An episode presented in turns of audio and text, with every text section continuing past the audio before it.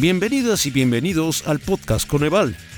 En el episodio número 28 de este podcast abordaremos el tema del estudio sobre los efectos de la vertiente mejoramiento integral de barrios del programa Mejoramiento Urbano.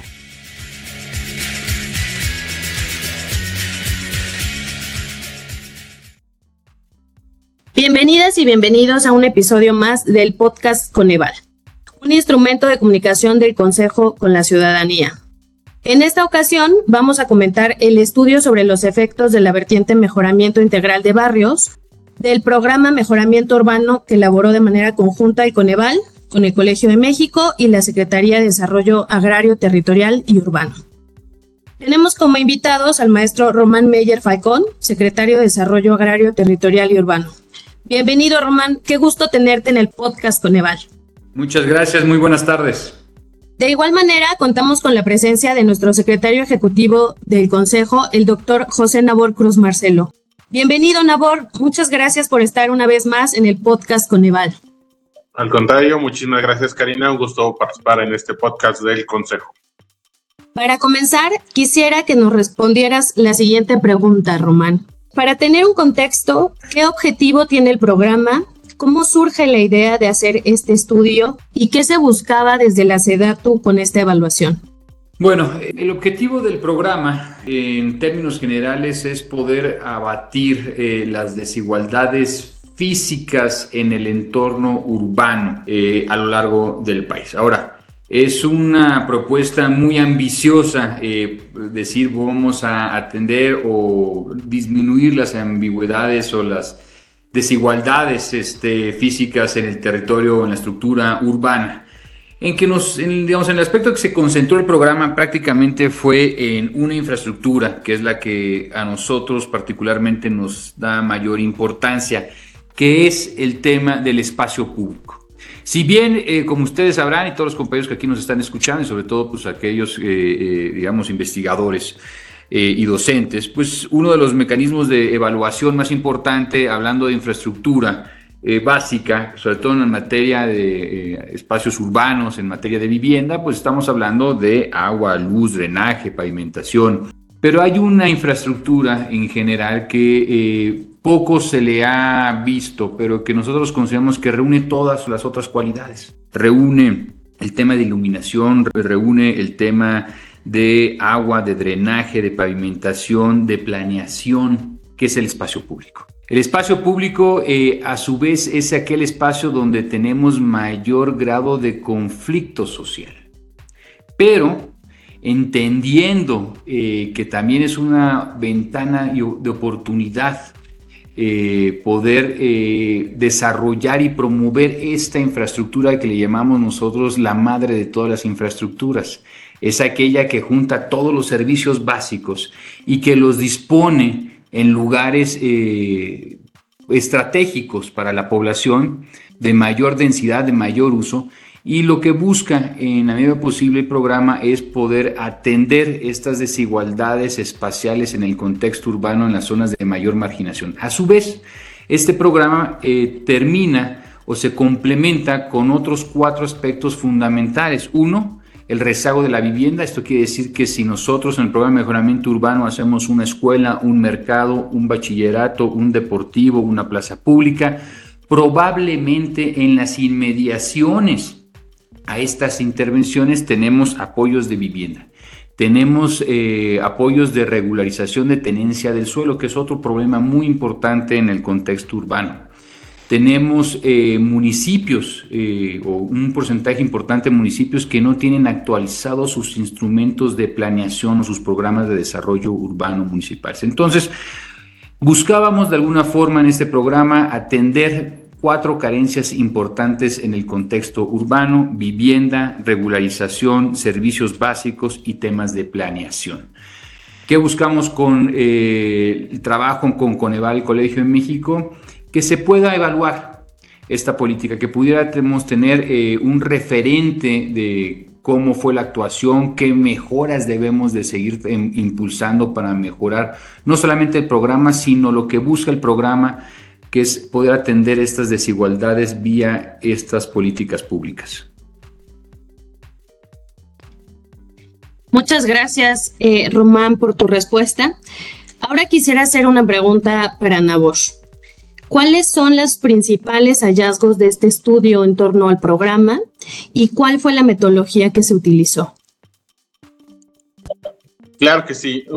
Antes de responder puntualmente a alguno de estos hallazgos, me parece importante recordar eh, de entrada cuál fue el gran objetivo de este estudio. En ese sentido, el gran objetivo fue el medir los efectos de la vertiente de mejoramiento integral de barrios en indicadores de percepción de la población beneficiaria de los espacios públicos atendidos. Ya el secretario Mayer adelantaba un poco cuál fue la lógica de este análisis. En ese sentido, también es importante eh, comentarle a aquellas personas que nos escuchan, pues la temporalidad del levantamiento de la información, ya que eh, se tuvo no solamente información desde 2019 hasta 2021, sino que también se incluyeron a través de encuestas algunos espacios públicos que habían ya contaban con un proyecto aprobado para 2022, pero que al momento del levantamiento del estudio, pues todavía no estaba iniciada la obra en este momento del levantamiento de la encuesta. También en ese sentido me parece importante destacar, se encuestaron a 3.734 personas en alrededor de 204 espacios públicos, una muestra bastante significativa a lo largo del territorio nacional. En ese sentido, el Coneval supervisó este levantamiento de información y capacitó a los encuestadores para, de esta manera, garantizar la calidad de la información. Algunos, ahora sí, eh, tratando de recapitular algunos de los hallazgos y resultados más relevantes de este estudio, el programa, eh, encontramos que el programa ha generado en la población beneficiaria un efecto positivo en la satisfacción con el entorno siendo esta mayor ante las intervenciones que ofrecen la oportunidad de realizar actividades para el desarrollo de capacidades que les permitan ya sea generar nuevas fuentes de ingreso o bien aprender nuevas habilidades o desarrollar sus pasatiempos de la población beneficiaria, así como también realizar ejercicio de manera individual o colectiva. Asimismo, eh, eh, hemos encontrado con este documento que se tiene una mayor percepción de seguridad, sobre todo para aquellos beneficiarios en el año 2021. No obstante, también se identifica que esta mejora en la percepción de seguridad podría explicarse también por la presencia de elementos de seguridad en las colonias y en las obras intervenidas. También hemos encontrado que los resultados del análisis señalan que la infraestructura pública creada o renovada por el programa podría propiciar las condiciones para la creación de lazos o redes sociales entre las personas de una comunidad. Y justamente este fortalecimiento de cohesión social nos parece que es uno de los hallazgos más relevantes que podemos eh, deducir a partir de las encuestas y el procesamiento de información. Y como bien decía el secretario Meyer, se da entre eh, la propia SEDATU, el Colegio de México y el Coneval. Y ya para finalizar, también me parece importante recordar algunos retos que hemos identificado con eh, los hallazgos de este análisis. Un primer reto pues es el promover la coordinación del programa con entidades y municipios para lograr la sostenibilidad y también una muy buena administración que cuide el mantenimiento y limpieza de estos espacios, además de que pueda proporcionar las condiciones mínimas para que las personas se sientan seguras. Otro reto que también vemos eh, bastante pertinente en el corto y mediano plazo es el considerar mecanismos para el funcionamiento de los espacios en el mediano y largo plazo mediante la corresponsabilidad de diferentes actores en todos los ámbitos del gobierno. Esto reitero, tanto los hallazgos como los retos, pues están presentes en el documento que aprovecho eh, ya para también al auditorio que nos tiene bien escuchar, pues lo puede revisar este documento con toda esta información en nuestra página de internet del Coneval. Muchas gracias, Nabor. Ahora podrías comentarnos qué importancia tiene el uso de la evidencia para la mejora de las políticas públicas.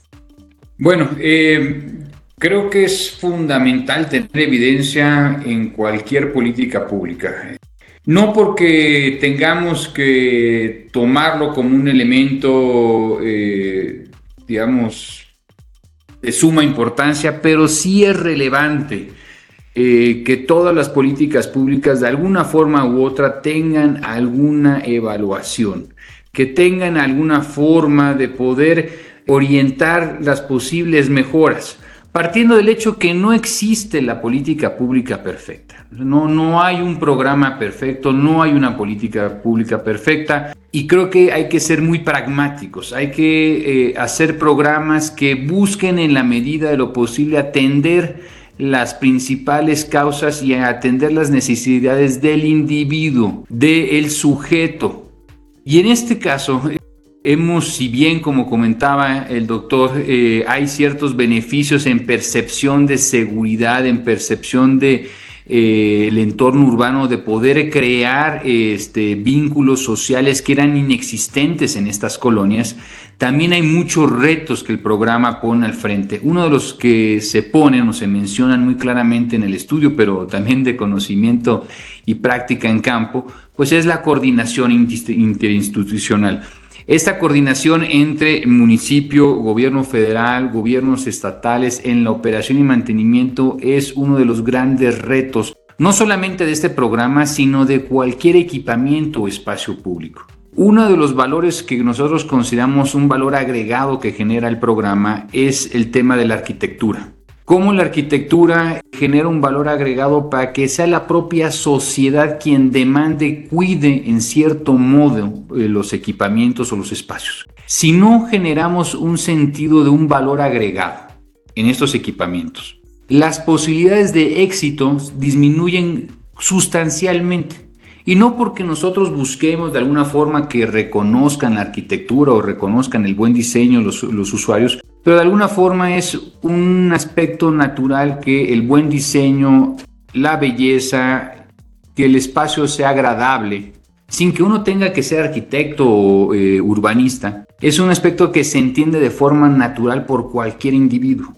Cuando nosotros generamos, digamos, las bases en el contexto urbano, para cualquier individuo entienda que si hay un valor agregado en ese espacio público, en ese mercado, en esa plaza, en ese deportivo que está a uno, dos, tres, a seis cuadras de distancia de su casa, genera un sentido de identidad, sobre todo en aquellas colonias donde carece de elementos para generar identidad. Estamos hablando de colonias que están en las afueras eh, de Tijuana, de Mexicali, de Nogales, de Ciudad Juárez, de Tapachula, de Acapulco, donde también la presencia del Estado mexicano es por su ausencia. Y que generar estos elementos generan un motivo por el cual el Estado tiene que estar presente, un motivo por el cual el municipio tiene que estar presente. Y en algunas ocasiones se generan eh, fenómenos interesantes de procesos de urbanización y de atención que antes eran inexistentes. Si bien ¿no? podría haber mejoras en el parque que entregamos o en, el mercado que entregamos, es decir, bueno, a ver, este, podrían eh, limpiar de forma más seguida, podrían este, tener mejores procesos de mantenimiento, también hay, consideración, hay que tomar en consideración que antes nadie se paraba en esa colonia, que nadie se paraba en esos contextos y que hay un motivo por el cual una autoridad y una sociedad se centran en poner atención a un aspecto, a un entorno. Entonces esto genera un ambiente favorable para la socialización de esa población, particularmente en ese contexto de barrio. Estamos hablando que son, es un programa que incide en contexto barrial, a una escala muy pequeña, 4, 5, 6, 7 cuadras a las inmediaciones. Ahí es donde impacta sobre todo el, programa. Y son pocos los programas eh, federales que tienen incidencia a nivel particular tan incisivos y tan puntuales. Eh, creo que ha sido un muy buen ejercicio, hemos aprendido mucho, hemos tenido una curva de aprendizaje. La Secretaría es una Secretaría muy joven, es la Secretaría más joven de todo el gobierno federal y también la más chiquita de todas. Es este, una estructura que no sobrepasa más de 500 compañeros este, de estructura, este, prestadores de servicio. Y traemos el tema de vivienda, planeación urbana, este, tema agrario, etcétera, etcétera. Pero eh, consideramos que vale la pena, vale la pena este tipo de proyectos, vale la pena eh, empujar y retomar lineamientos en, materia de espacio público. Que otra vez la arquitectura se vuelva a hablar como un parte de una política pública. Y creo que eh, lo teníamos. A principios del siglo XX, a mediados del siglo XX, eh, había una noción de, de, arquitectura como parto sustento de una política pública. Y creo que es este momento de tener que retomar ese sendero, ese camino que bien se caminó a principios del siglo XX y poner atención en esa infraestructura. Muchas gracias, Román. Qué importante tener toda esa evidencia respecto de los programas. Eh, finalmente, me gustaría que Nabor nos compartiera cuál es el horizonte de evaluaciones que tiene Coneval para los siguientes meses. Claro que sí, Karina. Es muy amplio, trataré de ser muy sintético, pero eh, para los que nos escuchan, recordarles que ya el pasado 22 de marzo se publicó el Programa Anual de Evaluación 2023 este documento es el instrumento normativo mediante el cual el Coneval y la Secretaría de Hacienda y Crédito Público pues dan a conocer el calendario y la planeación justamente de evaluaciones que se va a llevar durante este 2023. En particular, para el caso Coneval, para el caso de los programas sociales del gobierno federal, se tienen contempladas de entrada 17 evaluaciones de consistencia y resultados dos evaluaciones de impacto, la primera que comprenden a tres programas precios de garantía a productos alimentarios básicos, fertilizantes y producción para el bienestar. Y la segunda evaluación de impacto será al programa Sembrando Vida.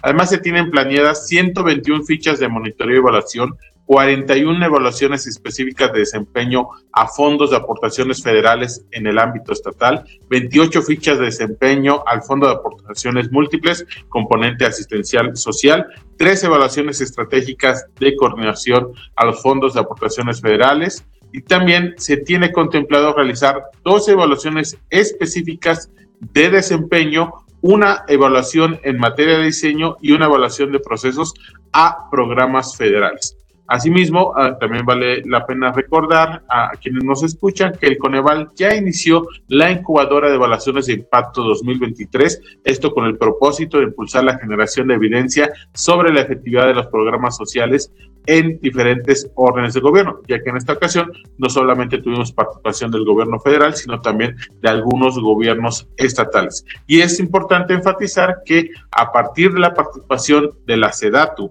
en la semana de incubadora 2022, pues surgió el estudio que tuvimos a bien comentar en esta ocasión con el secretario Mayo. En ese sentido, pues invitamos eh, que en los próximos meses eh, habrá una fuerte materialización de evaluaciones de impacto que documenten los resultados de la estrategia gubernamental. Por lo tanto, reitero, invitamos a aquellos interesados en la materia y aquellos que tienen a bien eh, seguirnos en este podcast, pues que puedan consultar estas próximas evaluaciones, así como este estudio sobre los efectos de la vertiente mejoramiento integral de barrios del programa Mejoramiento Urbano en la página del Consejo www.coneval.org.mx. Finalmente, quiero agradecer al secretario, maestro Román Meyer, y a todo su equipo por el interés y la disposición para desarrollar en colaboración con el equipo del Coneval todos los trabajos para contar con estos muy buenos resultados que hemos comentado en este capítulo del podcast Coneval. Muchas gracias.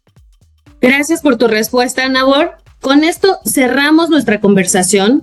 Agradecemos a ambos por la información que nos compartieron y desde luego que hayan aceptado la invitación a participar en este ejercicio de comunicación que busca acercar los datos a la ciudadanía. Eh, además de sugerir que consulten nuestra página, como lo mencionó Nabor, les invitamos a que si no lo han hecho, escuchen los 27 episodios anteriores donde conversamos sobre todo lo que hacemos en el Coneval, así como que permanezcan atentas y atentos a nuestro siguiente episodio.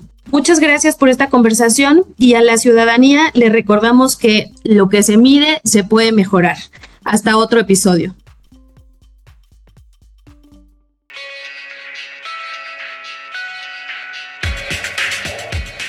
Muchas gracias por escucharnos y los esperamos en el próximo episodio del podcast Coneval. Este podcast lo pueden encontrar también en Spotify, en iVoox, Apple Music, en nuestra página web y en las redes sociales del Coneval. Lo que se mide se puede mejorar. Coneval.